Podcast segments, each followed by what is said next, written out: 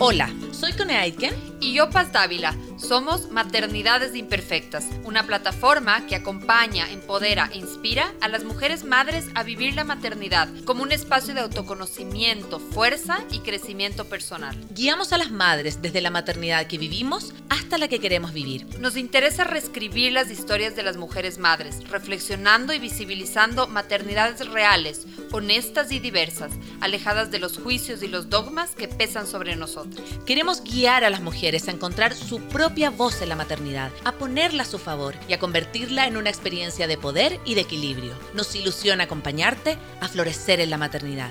Bienvenidos.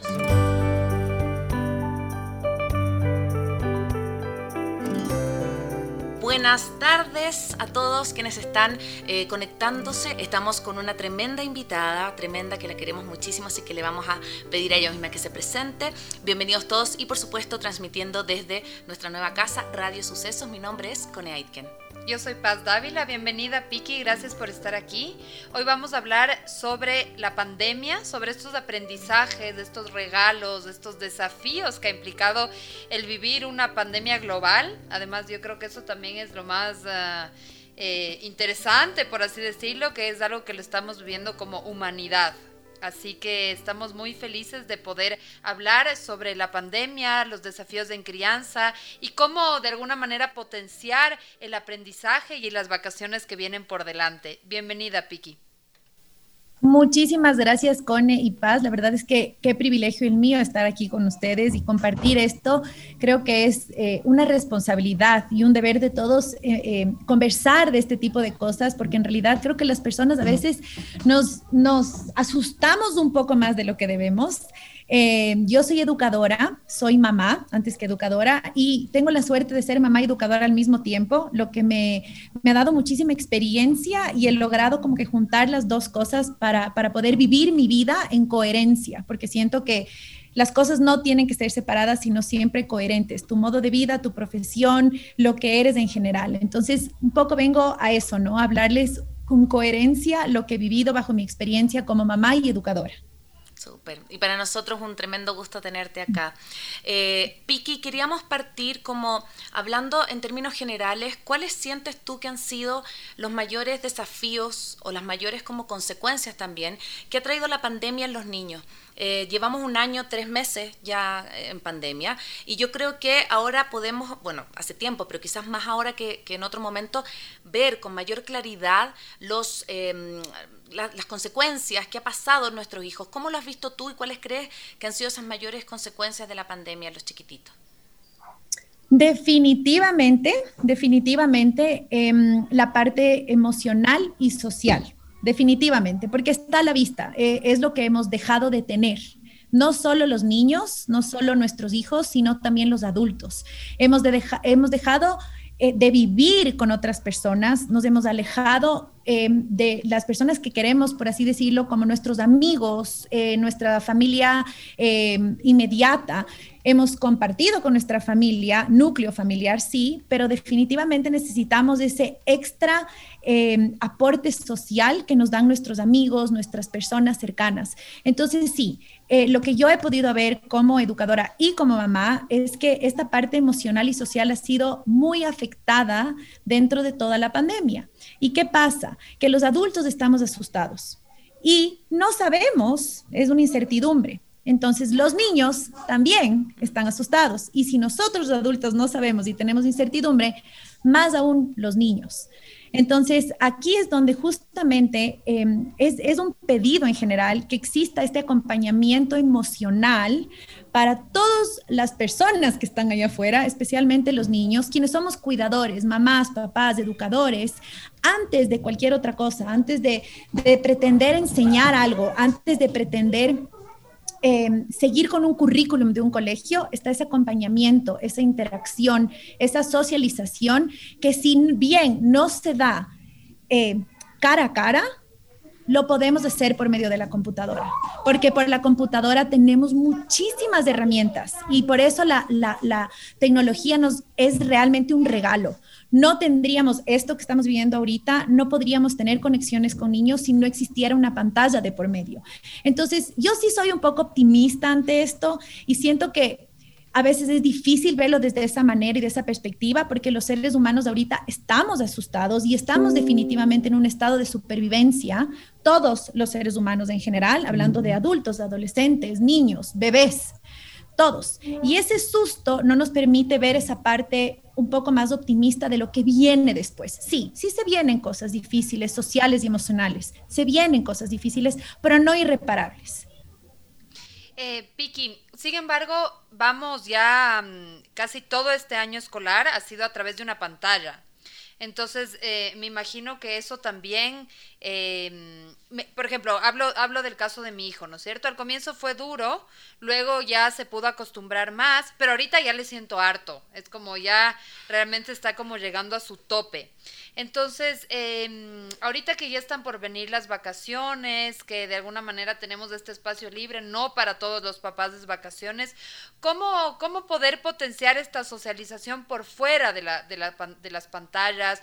Eh, hablábamos también con la CONE cuando estábamos preparando este, este guion, el tema de que los niños puedan reconectar también con la naturaleza, con actividades que tienen que ver con el exterior, eh, que puedan efectivamente salir de esta dinámica casa dentro de pantallas y, y, reconectarse con, con, el exterior. Totalmente. Yo, yo siento que la respuesta a todo esto está dentro del núcleo familiar, la cultura familiar que nosotros tengamos, ¿ya? ¿Por qué? porque definitivamente ah, hay familias que prefieren todavía no salir, que todavía siguen con esos miedos, con esa incertidumbre, que, que a la larga, al salir, lo que causa es mayor ansiedad.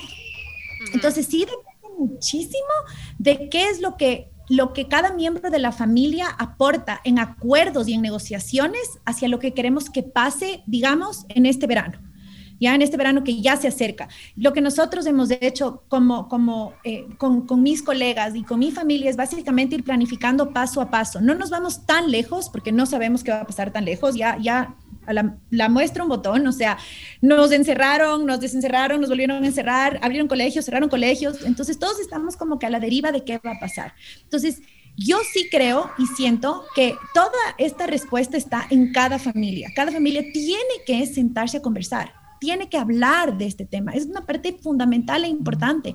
Y sobre todo, emparejar, ¿no? O sea, si oigo que tu hijo está harto, entonces decirle, te entiendo de verdad, yo también estoy harta. Esto es horrible, es una de las peores cosas que nos ha pasado.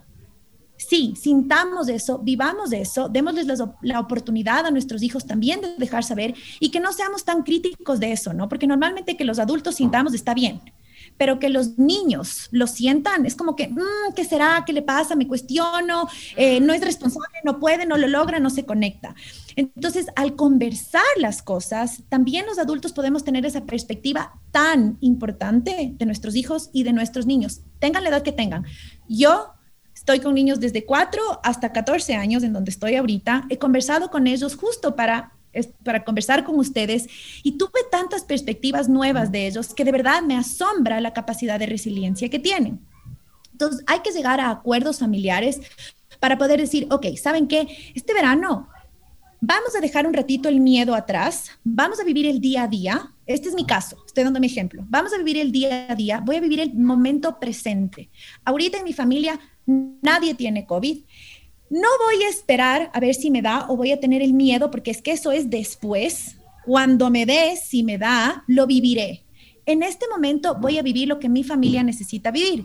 Mi familia necesita, por ejemplo, mi hijo necesita un campamento de verano. Voy a buscar un campamento de verano que sea al aire libre, en conexión con la naturaleza, porque eso es prácticamente lo que no ha tenido durante este tiempo. ¿Estás de acuerdo, Felipe, Sofía, Rodrigo, que son mi familia? ¿Están de acuerdo en esto? Mm, no sé, tengo un poco de miedo. Bueno, pensémoslo un rato, dejémoslo sobre la mesa y démonos cuenta cuál es la opinión de cada uno de nosotros para que exista armonía dentro de esta decisión. Queremos crear armonía, no queremos crear más más ansiedad para ninguno de los miembros de la familia y muchas veces en el desacuerdo está el acuerdo, que eso es súper importante también entender, ¿no? O sea, saber que hay un papá y una mamá que si bien pueden escuchar las opiniones de los hijos, son papá y mamá quienes están encargados del cuidado de los hijos, entonces por ende tienen la responsabilidad de hacer lo mejor para ellos. Entonces, sí, voy a ir a un campamento o mejor no, me sigo quedando en la casa y vemos otro tipo de actividades. ¿Qué es la decisión que queremos tomar como pareja o si soy solo mamá yo o con mis hijos? Pero siempre, siempre utilizando esa conversación y esa negociación al respecto. Mm. Me, hace mucho sentido, Piki, lo que hablas de, de mm, esto de que quién necesita mi hijo, ¿ya? Porque eh, justamente preparando este, este capítulo hablábamos con Paz de que sí, hay una, una cierta condición más privilegiada de que, por ejemplo, nuestros hijos han podido tener patio, eh, parque, césped. Pero hay niños, yo creo que esta pandemia también ha evidenciado muchas dificultades, muchas desigualdades económicas, sociales, y en Chile se le ha denominado, por ejemplo, el síndrome del niño sin balcón. Como a los niños que están presentando muchas dificultades emocionales, sociales, incluso cognitivas, producto de estar tanto tiempo encerrado. Con esas realidades que no necesariamente a veces son em, como que pudieran tener un patio cerca, un césped donde jugar. ¿Cómo trabajar con ello y qué estrategias podemos tener cuando sabemos que la pandemia no tiene fecha, digamos, de, finalización certera, digamos? Exacto. Y una vez más es, es tomar las cosas eh, de donde vienen, por quien las necesita, desde la experiencia y la circunstancia que estamos viviendo. Entonces, si hemos tenido la suerte de tener un patio, y, de poder salir, nuestra necesidad es completamente diferente a un niño sin balcón mm. que no ha tenido esa oportunidad. Entonces, ¿qué hacer en ese sentido? Una vez más, sentarse, discutirlo, conversarlo, hablarlo y pedir ayuda. Es súper importante porque no necesariamente porque somos el papá y la mamá vamos a saber qué hacer especialmente porque somos del papá y la mamá, no vamos a saber qué hacer. ¿Por qué? Porque estamos en ese ojo del huracán de emociones. Nuestros hijos causan muchísimas emociones en nosotros y probablemente duplican la emoción porque es nuestra y la de nuestro hijo. Entonces, eh, vivimos al doble las emociones. Entonces, al vivir al doble, eh, no siempre somos 100% certeros en lo que vamos a decidir, no sabemos y estamos un poco dudosos de lo que vamos a hacer. El pedir ayuda a alguien externo, a la profesora, a una psicóloga, a algún familiar que tenga experiencia y conversarlo con alguien de afuera nos va a ayudar también a tomar decisiones adecuadas en base a la experiencia y a la situación que cada niño vive. Yo creo que definitivamente podemos acompañarnos de lo que tenemos. Entonces, no es fácil decirlo, no es fácil decirlo porque yo no he vivido esta pandemia adentro todo el rato. Me lo pienso, me imagino y me ahogo. Me, da ahogo. Y em, si tenemos un apartamento chiquito, si tenemos un lugar donde no existe naturaleza, mi recomendación por salud mental es salir a un lugar abierto, a un parque, a un bosque, donde podamos caminar, donde podamos conectar porque los seres humanos necesitamos conexiones no solo sociales, sino con la naturaleza. Entonces, sacarme los zapatos, sacarme las medias, caminar en el césped, recoger palitos, buscar, y mientras hago eso, seguir conversando, porque allá afuera, en la naturaleza, donde conectamos, las conversaciones y las emociones fluyen.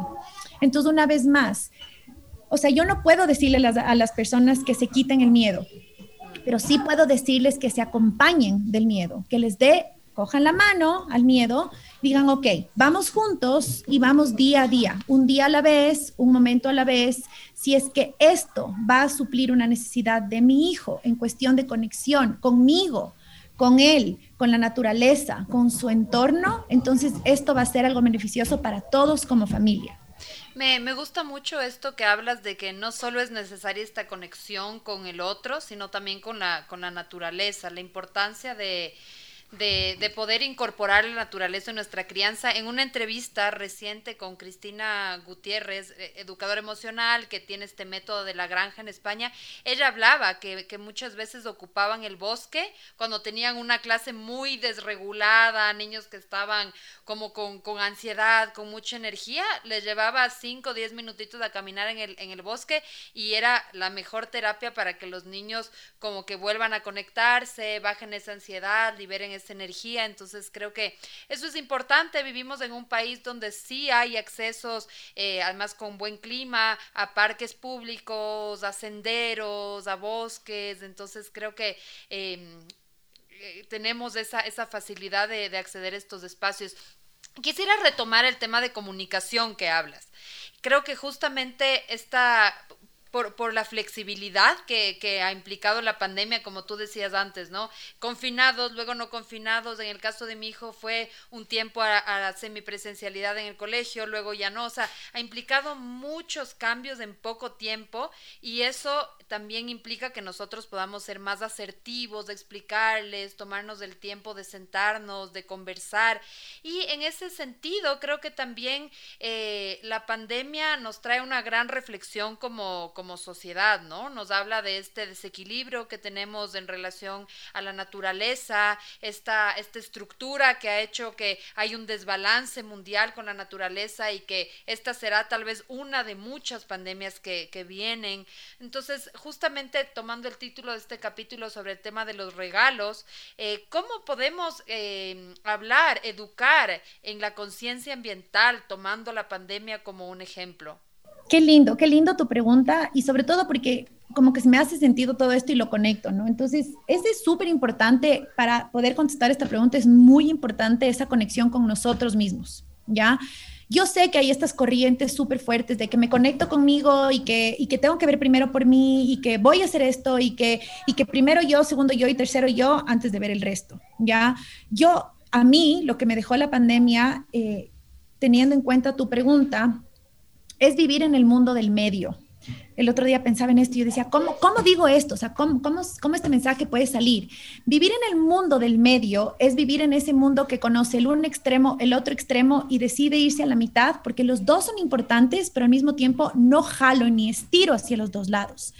¿Qué quiero decir con esto? Sí, como mamá, por ejemplo, hablando como mamá, es importante que yo me regrese a ver y me conecte conmigo misma. ¿Pero por qué es importante?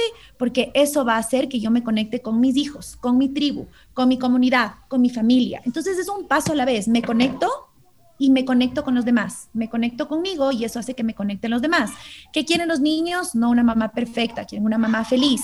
La mamá feliz es la que se regresa a ver y se conecta consigo misma para conectarse con ellos, con la familia, con lo que tienen, con las personas que tienen alrededor y con su entorno. Entonces ahí es donde entra la conversación, la comunicación y todo lo que hay alrededor del entorno del niño de aprendizaje.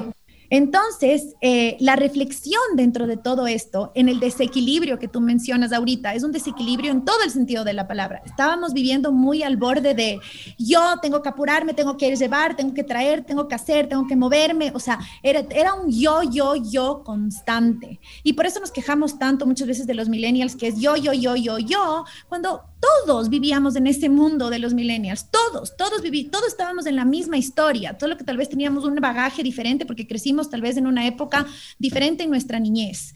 Entonces, esa, ese, ese bagaje sí nos llevaba a ver el yo muy encima, muy, muy por encima de los demás. Y por otro lado, teníamos también mamás que creían que, que, que si es que yo me latigo y primero mi hijo, segundo mi hijo, tercero mi hijo, y yo al final soy la mejor mamá del mundo. Entonces son esos dos extremos demasiado fuertes. ¿Qué nos dejó la pandemia para equilibrar algo, si es que eso es lo que queremos y la reflexión? Este mundo en el que, ok, yo me voy a regresar a ver, me voy a conectar, porque también quiero que mis hijos vean eso como ejemplo en mí y lo hagan ellos también. Y el propósito de mi conexión conmigo es conectarme con los demás, es brindar lo mejor de mí, porque si yo estoy conectada conmigo y sé lo que me gusta o no me gusta, puedo brindar a los demás lo mejor de mi persona. Y lo mejor de mi persona tiene que ver muchísimo con lo que yo voy a dar al mundo, al ambiente, al medio ambiente que tú hablabas ahorita, la naturaleza. ¿Qué voy a hacer yo como persona para poder involucrarme en un mundo que me necesita? Me necesita como una persona, como con una voz crítica, con una voz que entienda, que reflexione y que dé el mejor mensaje a los niños del mundo porque esos son los niños del mundo, son los que eventualmente nos van a decir qué hacer a nosotros los adultos de hoy. Entonces, ¿cómo quiero, qué mensaje quiero dar a mis hijos para que esto suceda? Y parte fundamental de esto es vivir experiencias. Nunca vamos a saber qué pasa si no salgo allá afuera a un lugar privilegiado, porque Quito es un lugar privilegiado, en donde puedo caminar en un bosque, ir con mi hijo. No voy a saber qué va a pasar si no lo hago, si no pruebo, si no me arriesgo responsablemente, porque el riesgo responsable implica regresarme a ver, ver qué puedo hacer yo para poder proteger a mi comunidad, a mi familia y luego a mi comunidad. Ese es el riesgo responsable. Bueno, antes de continuar con esta entrevista que está maravillosa, queremos agradecerle a todas las personas que nos están escuchando ahora a través de Facebook Live y por supuesto a través de nuestras plataformas digitales en este nuevo capítulo de Maternidades Imperfectas, donde estamos hablando de maternidad, de, de paternidad, pandemia, cuáles son los regalos y los desafíos que nos trae. Piki, yo quería preguntarte, porque con respecto a lo que tú dices del aire libre, ¿no? Yo puedo observar ahora, por ejemplo, muchos niños que son, mm, sobre todo más pequeños, que obviamente crecieron con la mascarilla, ¿no? Que, que es parte de su ADN y a veces, muchas, muchas veces los niños más pequeños son como los que incluso ocupan la mascarilla con más responsabilidad que muchos de nosotros los adultos, pero también yo veo que claro, ya, ya no ven esta, la, la, expresión facial, ven solamente los ojos, pero también he visto que algunos han perdido habilidades sociales. Si yo veo, por ejemplo, en un parque, antes, no sé, tú veías que los niños a veces interactuaban con mayor naturalidad, y hoy día niños que antes quizás eran más sociables, les cuesta un poquito como acercarse. Eh, ¿Cómo ves tú este, este, como nuevo, este nuevo proceso de socialización que están viviendo los niños, en este nuevo también proceso en donde ya muchos parques se están abriendo, ya familias están decidiendo salir? ¿Cómo, cómo ves tú que se está dando este proceso? Justo conversaba hoy con, con, con, niños de 12, 13 años y les preguntaba y les decía ¿qué ha sido, cuál ha sido el mayor desafío que ustedes han sentido eh, alrededor de la pandemia. Y justamente fue su respuesta, ¿no? Me decían em, acercarme a alguien, volver a hablar con alguien de frente, porque es súper fácil por el teléfono mandar un mensaje, estoy atrás del teléfono, eso me protege. Entonces, esos son lo más eh, hábiles en manejar sus, sus, relaciones sociales por medio del teléfono. Pero en el momento en que tienen que decirse algo de frente, ahí es donde me bloqueé, no sé qué hacer y no sé qué decir. Eso es justamente la respuesta de ellos. Me costó muchísimo volver a acercarme a alguien y hablarle.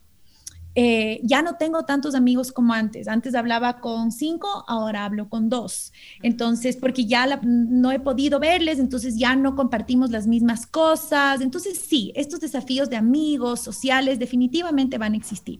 El uso de la mascarilla ha sido eh, una bendición y una maldición. La maldición porque definitivamente es chistoso, no sé si a ustedes les pasa, se sacan la mascarilla y es como, es otra persona, es completamente diferente, o sea, se me apareció alguien diferente a lo que yo sabía y veía. Pero los ojos son el reflejo del alma, esa es la bendición. Al principio de, la, de, la, de, la, de este año lectivo, yo les enseñaba a mis estudiantes, nos poníamos la mascarilla y por la computadora yo les decía, a ver, vamos a ver con los ojos qué está pasando. ¿Qué estoy haciendo? Entonces yo me reía y todos sabían que yo me reía. ¿Qué estoy haciendo? Y todos sabían que estaba triste o todos sabían que estaba enojada o sorprendida. Entonces, definitivamente el 90% de la comunicación de los seres humanos es corporal y gestual y esto me enseñó Fer Navarrete, que me enseña todo en cuestión de, comunicación. La mayoría es gestual y corporal, la mayoría. ¿Ya? Las palabras muchas veces sobran. Eh, son importantes, pero definitivamente la mascarilla no va, no va a, a poner un freno en esta comunicación que tenemos los seres humanos. Lo que pone es un freno a enfermarte, definitivamente, y esto sí es comprobado que es lo que se necesita. Entonces, si vemos la parte optimista de la mascarilla, nos damos cuenta que somos, nos estamos volviendo expertos en leer los ojos, en leerle a la persona por quien verdaderamente es, porque inclusive a veces, no sé si les pasa, no escuchamos mm. lo que la gente dice, porque yo antes era experta en leer los labios, yo sé que yo leía los labios mucho más de lo que probablemente escuchaba las palabras. Entonces, ¿y por qué? Porque yo trabajo con niños de 4, 5, 6 años que muchas veces todavía se les dificulta el lenguaje verbal, pero que cuando tú trabajas con estos niños y te das cuenta la importancia de lo que es el lenguaje gestual y corporal, ahí te das cuenta y dices, esto es lo que es el ser humano, la esencia del ser humano está en esa comunicación, es su esencia, es, lo que realmente queremos em, conocer. Por otro lado, tenemos tanta plasticidad de cerebro y de corazón, y como yo les digo a mis estudiantes, esa conexión mente, corazón y cuerpo existe cuando le damos la oportunidad de existir, cuando damos la oportunidad de que los niños se expresen, hablen, tengan voz, quieran decirnos qué quieren aprender, qué les gusta, qué no les gusta. Y la mascarilla definitivamente no es un impedimento. Ellos saben que es una norma porque existe el coronavirus y que esta norma por el momento es la que se utiliza para protegernos. Entonces, eh, ver la mascarilla como, como esta oportunidad de ver la esencia del ser. Es, es como yo le he visto últimamente y como he tratado de sobrellevar, que al principio de la pandemia, no les voy a mentir, yo veía gente con mascarillas en la calle y lloraba, porque decía, no puede ser, o sea, ¿cómo pasamos de esto a esto? es muy difícil ese cambio, pero la plasticidad del cerebro, del corazón, del ser humano, el ser humano es muy, muy resiliente, más de lo que creemos, te hace después darte cuenta de cuáles son esas reflexiones y esos aprendizajes que te deja una mascarilla, nada más que una mascarilla. Sí, eso, eso es lo que yo destaco de la pandemia, ¿no? Que nos lleva como a ciertos temas eh, esenciales. Y, y, por ejemplo, otra reflexión que también veo de la mascarilla es que no solo me estoy cuidando a mí, también estoy cuidando al resto. O sea, te hace una invitación también a un pensamiento más, eh, más ecológico, más comunitario, más en, en, en conexión con. Eh, y hablando de estos temas como esenciales que nos trae la pandemia, también eh, estamos, estamos eh, en, familias que han habido pérdidas, en donde la muerte ha estado más cercana que antes. Em, no sé, tú desde, desde tu trabajo como educadora, si has tenido que acompañar a algún niño que ha tenido esta pérdida, ¿Cómo, cómo hablar desde, desde la realidad, desde lo natural, sobre, sobre este ciclo de la vida, sobre estas pérdidas con dolor en una pandemia, cuando es un tema que está eh, mucho más presente ahora, ¿no? ¿Cómo abordar el tema de la muerte con los niños? Totalmente, y existe de hecho un miedo mayor a la muerte. No sé si, si los niños están como que mucho más perceptivos de lo que implica perder a alguien. No, no he tenido la oportunidad de, acompañar a ningún niño que, haya vivido este proceso. Sí a una familia que, que, me llamó y me dijeron, esto pasó y estamos eh, realmente destrozados. Yo le dije a mi hija que, que su abuelito se fue al cielo y que él está en el cielo y que cuando quiere regrese a ver al cielo y le vea. Y también le dije que está en el corazón y la niña le decía, yo veo al cielo y no está. Yo veo a mi corazón y tampoco. Entonces, esta era una niña de cuatro años.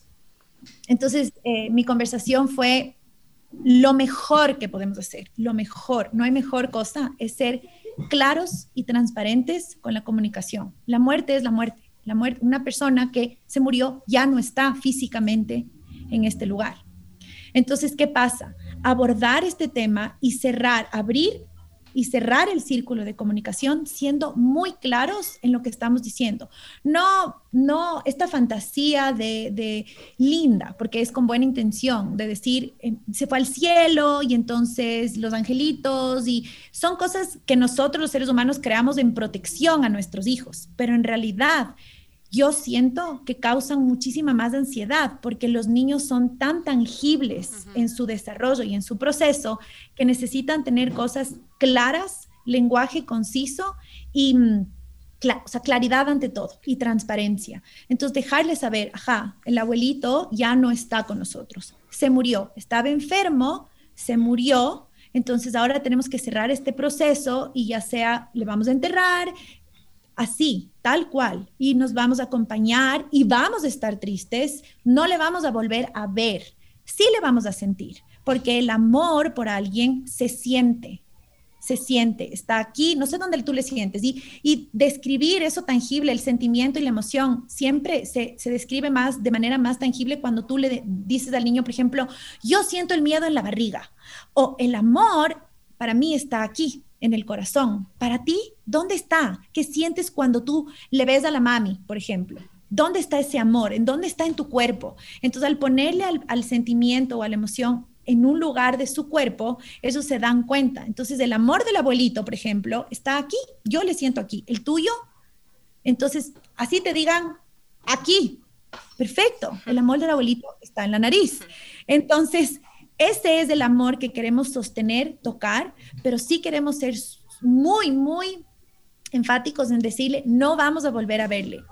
Él físicamente, no le vamos a volver a tocar. Sí le vamos a sentir. Entonces ahí es donde esta parte como fantasiosa, esta parte desconocida, esta parte que ya no le vamos a volver a ver, pero cómo le siento, se vuelve más tangible y más real. En ese, hay, un libro súper bonito que, que, lo quiero eh, recomendar sobre este tema. Es un libro de Paloma Valdivia, de una escritora ilustradora chilena, que se llama Es así. Hermoso. Y desde el título, eh, y habla justo del ciclo de la, de la vida y de la muerte, ¿no? Como es algo que pasa, llegan, hay nacimientos y hay muertes. Eh, es un libro súper bonito que, que recomiendo para justamente, como tú dices, poder hablar de un hecho doloroso, duro, de una pérdida, eh, desde, desde la honestidad, desde lo concreto, que es el lenguaje que piden los niños. Exacto, exacto. Y, y los libros son una herramienta espectacular porque los niños son, con, ellos conectan natamente con, la lectura, con la literatura. Ellos son realmente personas que son ávidos de eso. Vamos, lo vamos perdiendo eventualmente si es que no se sigue fomentando, pero definitivamente al tú leer un libro, para ellos también se vuelve mucho más tangible porque las palabras de otra persona son muy importantes. Cuando dos personas repiten el mismo mensaje, a los niños ¡plup! enseguida se les queda eso en la cabeza instaurado porque saben que, ah, ok, mi mami y esta autora de este libro me dijeron lo mismo. Entonces, ajá, tiene sentido. Sí, yo quería, quería como también abordar otro, otro tema que me parece súper importante ahora en pandemia. En algún momento hicimos un capítulo con el Rafa Guerrero y decía que no estábamos eh, viviendo, sino que sobreviviendo. Decía que en pandemia era eso, que, que como que un poco relajáramos las medidas, los temas de rutinas, que tratáramos de mantenerlas, obvio, pero que si no podíamos cumplir, que se acostaran a las siete y media, como que dijéramos, bueno, estamos todos cambiando, la oficina se trasladó a la casa, ahora trabajamos con los niños al lado, entonces, por ejemplo, pienso en la tecnología, porque sin tecnología, por ejemplo, no podríamos estar ahora eh, haciendo este programa. Eh, no podríamos haber hecho toda la temporada pasada, no podrían los niños haber seguido educándose, muchos de ellos. Pero a la vez hay, muchos padres, eh, mamás, que es su única aliada, porque no tienen alguien que les cuide a los niños en la tarde, entonces se está viendo obviamente que los niños están conectados a los, a los tablets todo, toda la tarde. Y es como sin medida. ¿Cómo? Ah, no sé, no sé muy bien la pregunta, pero es como cómo hacer un, un uso consciente, digamos, de la tecnología, pero también saber que estamos en una situación súper extrema. Totalmente, es una situación extrema y como tú dices, Cone, sin la tecnología no hubiéramos tenido la oportunidad de seguir educándonos. O sea, yo pensaba el otro día y decía, esto nos pasaba a nosotros en el colegio y era como un año y medio sin colegio. O sea, básicamente váyanse a la casa y vean qué, qué, qué, aprenden o qué hacen. Y yo sí, o sea, eh, me, me, he recibido un montón de llamadas de muchísimas mamás muy preocupadas del atraso en el aprendizaje, de que no están aprendiendo lo mismo de que y ahora, de que por la pantalla no hay cómo, de que no, bueno, es difícil, pero no es imposible, lo hemos comprobado. Eh, y ha sido más bien una aliada. La, palabra que tú dijiste, con ahorita es clave. Ha sido una aliada. Verlo desde ese optimismo, ¿no? Sí, hay descontrol. Hay muchísimo adicción a la pantalla. Eh, adicción a la pantalla, a los juegos de video. ¿Ya? También causa la pantalla de alguna manera, y ahorita no hay nada que hacer, eventualmente esto con el movimiento y la conexión con la naturaleza, eh, el cerebro y la visión van a recuperar esta, este proceso de, ah, ok, la pantalla, tú, con y Paz, ustedes son 3D, y mi cerebro me da ese mensaje, pero la pantalla es 2D. Entonces es un mensaje incoherente que está llegando al cerebro y la visión se está volviendo este aliado más en mantenerme parado que en parado en equilibrio, que en observar mi entorno y adquirir aprendizaje por medio de la visión, ¿ya? Porque el cerebro está como confundido, ¿ya? Esa es una de las probables secuelas que veamos, pero que definitivamente vamos a lograr em, sobrepasar por medio del el movimiento, el toque, la naturaleza y todo lo que eventualmente va a volver. No sabemos cuándo, pero va a volver. Por otro lado, sí siento que es muy importante, una vez más, estas conversaciones y estos acuerdos en cuanto a tecnología. Yo decidí utilizarla como a mi lado. Yo tengo un hijo de 17 años que en un momento dado vi su adicción a la tecnología y mi comodidad de, porque tenía que trabajar tanto, permitir que eso pase. Y una de las, de las razones por las que permitía que esto pase era porque en mi cabeza era la única manera que él socializaba con sus amigos. Entonces decía, bueno, no es tan malo, en verdad, o se está socializando. Ajá, ok, pero ¿cuánto tiempo puedes socializar por medio de una pantalla? Es lo mismo que cuánto tiempo puedo estar metido en una fiesta. No le voy a dejar a mi hijo desde las 8 de la noche hasta las 5 de la mañana si tiene 15 años. Entonces es exactamente lo mismo, ¿no? Es trasladar ese conocimiento que tenemos de lo real, de lo que estamos viviendo, digamos, si es que estamos unos al lado del otro, ¿cuánto tiempo más o menos te vas a quedar en una fiesta? Es de este, porque estamos juntos, viéndonos, conversando aquí. ¿Cuánto tiempo te vas a quedar en una pantalla? ¿Por qué? Porque eso es lo beneficioso. Entonces, ¿cómo utilizarlo como aliado?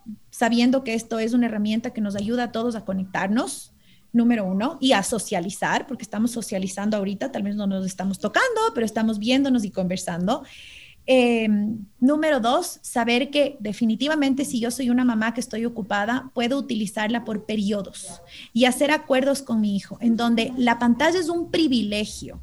Y si tú, como hijo o hija, cumples tus responsabilidades, el privilegio va a estar ahí presente, pero no antes de cumplir ciertas cosas que en esta casa son importantes. Entonces, en mi casa, por ejemplo, es importante leer o hacer ejercicio ¿ya? Entonces, eh, a mi hijo le ha costado un montón esas dos cosas específicamente y yo las he puesto en él como una responsabilidad. No es algo que yo te estoy imponiendo, pero si tú quieres jugar PlayStation por una hora, entonces esto se debe cumplir por esto y este tiempo. Porque así es, la vida es así. No ha habido ni siquiera, si no te conectas a clases, te quito. No, eso no ha existido en mi casa porque yo entiendo lo que tú decías, Paz, hace un rato, esta ya están hartos de conectarse por medio de la pantalla para poder supuestamente aprender un currículum, porque eso es lo que se está haciendo, tratando de poner el currículum en orden y seguir. Entonces, eh, sí es importante tener conversaciones. No es buen plan, no es para nada buen plan dejar a la deriva que los hijos utilicen los juegos de video y la tecnología como ellos quieran. Y es importante que como adultos y cuidadores que somos, le demos la importancia y nos interesemos por lo que les gusta a nuestros hijos. Entonces, si a mi hijo le gusta FIFA o le gusta Fortnite o le gusta el juego de Fórmula 1 o le gusta el juego de luchas, como mamá mi responsabilidad en este caso para yo obtener mis privilegios de la tecnología en esos momentos que mi hijo, porque también es un privilegio para mí como mamá, que mi hijo esté ocupado un rato, que yo pueda hacer ciertas cosas para mí, es enterarme de lo que él está haciendo y utilizarlo como un medio de conversación para que él sepa que yo me intereso en él y que valoro lo que a él le gusta, porque puede que a mí no me guste, pero a él le encanta. Entonces, si yo lo utilizo como un aliado, tengo temas de conversación, le conozco más a mi hijo, me relaciono, interactúo y por ende esto se convierte en algo positivo y manejable. Y manejable, porque no estoy imponiendo, me estoy interesando, le estoy dando voz y voto, estoy valorando lo que a él le gusta. Entonces, esto me da la posibilidad de tener este, este como que te doy, me das, te doy y me das. Sí, eh, me, hace acuerdo un video que veíamos con la Cona recién, que era esta eh, como filosofía del aikido, que es utilizar eh, la fuerza del contrincante. Entonces, efectivamente, o sea, mi, mi, hijo ve un, ve un programa de unos dragones, ¿no? Entonces yo hago eso, veo con él y luego aprovecho algo que, que vi que pasó en el capítulo, que un dragón y sé qué, como para hablar de un tema pequeñito, ¿no? Entonces realmente como eh, poder utilizar como espacio de aprendizaje, de diálogo, me parece una, una súper buena mm, buena eh, sugerencia. Hablando, creo, creo que hay, hay, algo que a mí también me, me, me, parece importante de destacar y es que nuestros, nuestros hijos han sido unos genios de la adaptabilidad y de la flexibilidad. Realmente yo sí admiro mucho eh, eso, primero acostumbrarse a estudiar por la pantalla, em, tener como muchas restricciones, desde lo que decía la CONE, ¿no es cierto? Salir al parque, abrazar, y se, y se han adaptado, y la mayoría de niños se, les ha costado y lo han hecho, y se han adaptado bien. Por ejemplo, también el hecho de que puedan compartir el espacio eh, en la casa con la mamá y la mamá trabajando. Mi hijo ya usualmente entiende cuáles son mis momentos de trabajar y ya no me esté eh, exigiendo. O sea, hay, hay varios aprendizajes, pero que también remite a esto que tú dices, de esta fuerza interna esta resiliencia que se ve desde que somos pequeñitos, ¿no? Entonces esto es un poco eh, cómo, cómo reforzar, cómo, no, no, no quiero usar la palabra retribuir, pero sí cómo ponerla en valor toda esta flexibilidad eh, que nuestros hijos han desarrollado este tiempo? Uy, regresando a ver los logros, regresando a ver hacia atrás y decir, cuánto hemos logrado y no solamente los grandes, porque en verdad mm, siempre nos enfocamos mucho más en estos logros más grandes que, que, es como que, wow, qué orgullo por tal o cual cosa. Y en verdad, qué lindo los logros grandes. Pero ¿dónde están los chiquitos? ¿Dónde está lo que tú acabas de decir ahorita, Paz? ¿Dónde está este, eh, eh, este reconocimiento por ser tan tan flexible, adaptable ante una situación tan difícil. Y una vez más, como adultos, nosotros de alguna manera, nuestro cerebro está mucho más preparado y racionaliza y reflexiona mucho más de estos casos. Entonces, si bien tenemos incertidumbre y no conocemos lo que va a pasar, de alguna manera nuestro cerebro sabe que, a ver, voy a parar, o simplemente me acelero, pero algo va a pasar con el adulto que de alguna manera está bien visto, porque es que el adulto es adulto. Pero si al niño le pasa esto, normalmente es como, es que no se conecta, es que no está aprendiendo, es que no es responsable, es que no, no, no, no. Y pasamos todo el día preguntándonos por qué no hacen las cosas en lugar de ver, regresar a ver y decir, ¿qué has hecho? ¿Qué has logrado? Y sentarte a decir eso. Mis hijos ya son grandes y los dos un poco, eh, un momento dado me detestaban porque yo en la mesa siempre les preguntaba, ¿en qué te equivocaste hoy? ¿Qué aprendiste hoy? Eh, este tipo de... Entonces, ¿qué, ¿cómo, ¿en qué me equivoqué? O sea, como, ¿por, qué me preguntas eso? Y yo, porque bueno, en la equivocación está el aprendizaje. Me encantaría saber si te equivocaste en esto, qué es lo que vamos a hacer mañana para poder aprender de ese error. Y entonces les parecía la, la pregunta más turra, hasta que en verdad ya empezamos a conversar mucho más y empezaron a entender toda esta dinámica. Entonces, está justamente en eso, ¿no? En hacer un hábito de mente, el preguntar, el, compartir conversaciones y como adulto, yo también ponerme en una posición vulnerable de contar lo que me pasa, lo que me ha pasado en el día, lo que he logrado, qué he aprendido. Entonces ahí es donde no es una retribución, es, es, un, es un wow. O sea, mm. es de verdad, yo logré esto eh, hoy día, en esta hora, en este momento, y que no sea alguien más que te lo dice, sino que tú tengas la capacidad de decírtelo a ti mismo, porque ahí es donde te regresas a ver y dices, o sea, sí, en mis peores momentos voy a regresar a ver y voy a decir, bueno, pero hoy agradezco porque logré esto. Entonces, en el momento en que tú te, esa es como una tabla de salvación para momentos difíciles, momentos de dolor, momentos en los que estás, y todos estamos pasando, eh, esta sobrevivencia que mencionabas tú, Cone, antes. O sea, todos estamos en el, en el cerebro aquí, en el reptiliano, todos estamos ahí ahorita. Y se nos hace muy difícil ver las emociones o aún más racionalizar toda esta parte que, que, eventualmente lo vamos a lograr y que pasito a pasito estamos justo reflexionando de todos estos aprendizajes que nos deja. Entonces sí es esta conversación constante, estas preguntas y este justamente decir, a ver, ¿qué, qué logramos hoy? O decir, en verdad, vi, vi la manera en cómo te conectaste, te costó, pero hiciste este esfuerzo y este esfuerzo te va a llevar realmente a saber que pudiste aprender esta cosa chiquita hoy. Hoy yo le decía a un estudiante mío, en verdad tenemos que, yo te voy a dar fuerzas, a ver, en esta mano te voy a poner un poco de fuerza porque yo sé que te está costando, pero ese esfuerzo te va a llevar a terminar lo que quieres terminar. Y entendió tanto que después ya, ya, solo me faltan dos cosas chiquitas. Entonces, pero son estas palabras cortas, chiquitas. Eh, este, bueno, aquí está la valentía, te meto la valentía ahí adentro. A ver, vamos juntos, cojamos de la mano del al miedo y vamos juntos, te acompaño. Em, ¿Cómo puedo ayudarte? Esto es algo súper importante. Una pregunta, ¿cómo te puedo ayudar? ¿En qué, qué, qué puedo ser yo útil para ti como mamá? ¿Qué necesitas? A mí mi hijo me dijo un día, no, no me quiero conectar mañana. Ok, ¿en serio? O sea, me abrió los ojos, me dijo, ¿de verdad? Le dije, de verdad, no te conectes, te doy permiso. Tu cerebro necesita un rato de descanso. No se va a convertir en hábito, ojo, ¿no? Esto es algo que tú me estás pidiendo y que necesitas y que yo te voy a otorgar ahorita, en este momento, porque sé que lo necesitas, porque estoy viendo que esa es tu necesidad. Nunca más pasó. Nunca más me dijo, no me quiero conectar, pero porque hubo este entendimiento al respecto de, no una retribución, sino como de una conversación al respecto de todo lo que hemos logrado. Y, los niños son maestros de vida, porque quienes más se han adaptado a esta situación han sido ellos. En el Supermaxi la gente no se pone mascarilla o anda por lugares que no debe yo tengo niños aquí que no se sacan la mascarilla, pero ni de casualidad. Y si alguien se saca, son la alarma del que se sacó. Mm. Entonces, en verdad es súper lindo ver esa adaptabilidad y esa flexibilidad. Sí, yo Pique quería como profundizar en eso, porque justo ayer con La Paz hacíamos una charla acerca de maternidades poderosas y hablábamos de la gratitud, del poder que tiene agradecer. Entonces, em, creo que una de las cosas como, sí, la pandemia ha tenido un montón de desafíos y un montón de cosas que a lo mejor no nos gustaría volver a vivir, pero por otra parte ha tenido un montón de regalos. Yo creo que muchos de nosotros no conocíamos tanto a nuestros hijos hasta que llegó la pandemia. ¿Sí? Porque nos tocó conocer el lado B, el lado A, todos los lados, y también a nuestras parejas, a nuestros amigos, a nuestra familia, a nosotros mismos. ¿Cuáles han sido desde tu mirada o, para, en tu vida personal eh, como los mayores regalos que tú has visto de esta pandemia o en, en tus estudiantes? Como que uno puede decir, bueno, se fue el coronavirus, ya imagínate finales de este año, ojalá, bueno, no sé.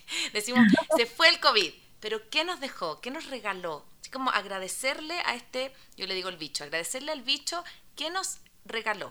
Uy, para mí definitivamente eh, las conexiones humanas, porque es chistoso, estamos mucho más lejos, pero al mismo tiempo estamos más cerca justamente por la mascarilla, porque al ver los ojos de las personas estamos viendo la esencia de los seres humanos.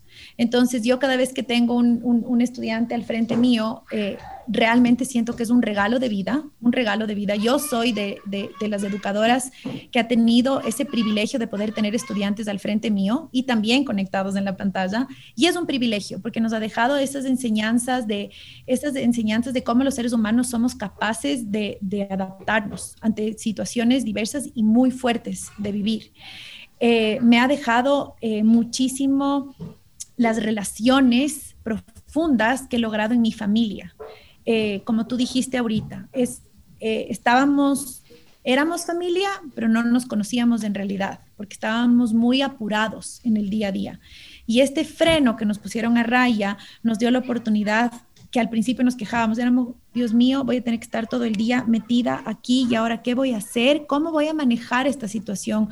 Con mis hijos al lado, o sea, mis hijos me, me decía, salían de los cuartos y me decían, porfa, silencio. yo tenía que cantar, tenía que darme vueltas, tenía que gritar, bailar, todo para que yo poder tener este, este engagement en la pantalla con mis alumnos. Y mis hijos salían y me decían, por Dios, o sea, ma, entonces era, era esta dinámica de todavía no saber cómo lograrlo y eventualmente cada uno colaboró y la pieza encajó en el rompecabezas entonces, la colaboración es otro regalo, es, este, este vivir en comunidad, este darse cuenta de lo que decías tú, Paz, hace un ratito. La mascarilla es protección personal y protección comunitaria.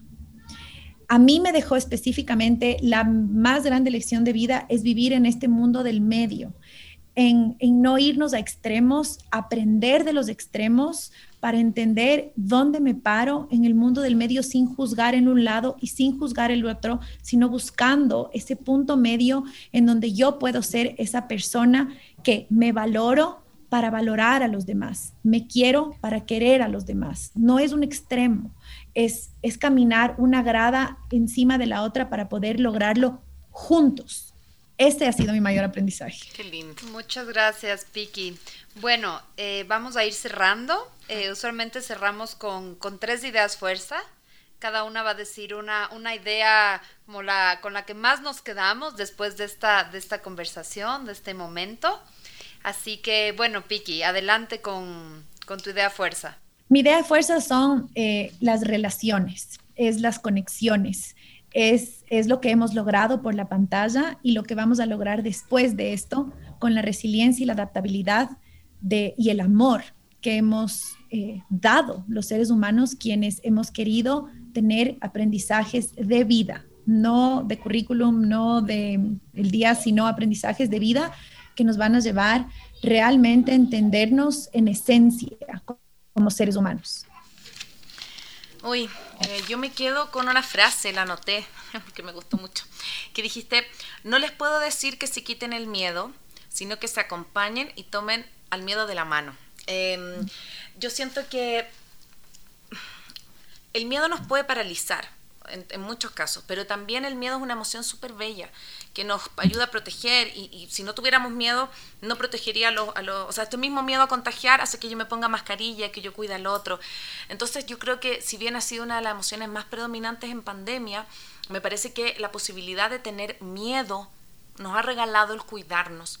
Entonces, como lo peor que podemos hacer es, mirar, o sea, como no mirar el miedo, como hacer que no está.